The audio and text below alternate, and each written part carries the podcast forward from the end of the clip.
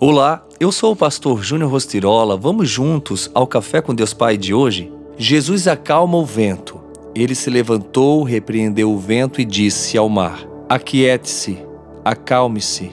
O vento se aquietou e fez-se completa bonança. Marcos 4:39.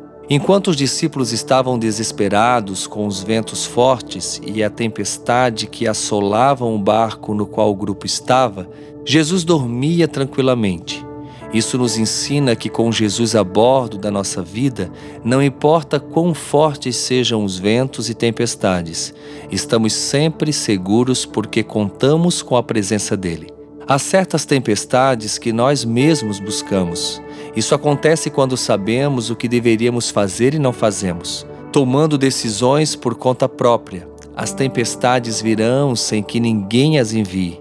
No entanto, existem tempestades que são enviadas para que venhamos a desistir no meio do caminho. São verdadeiras tentativas do nosso inimigo para nos frear é natural o medo assolar o coração ao olharmos para as circunstâncias, mas com fé podemos dormir tranquilamente com o som da tempestade sobre o nosso teto. Quando vivemos as promessas de Deus, temos paz. Alicerçados em Deus, viveremos uma vida de paz, mesmo que o sofrimento venha. Isso não abalará a nossa fé. O propósito nos faz levantar e não nos deixar abater pelas circunstâncias, mas continuar atravessando as tempestades e ondas fortes, acreditando que o Senhor é poderoso e sua forte mão repousa sobre nós.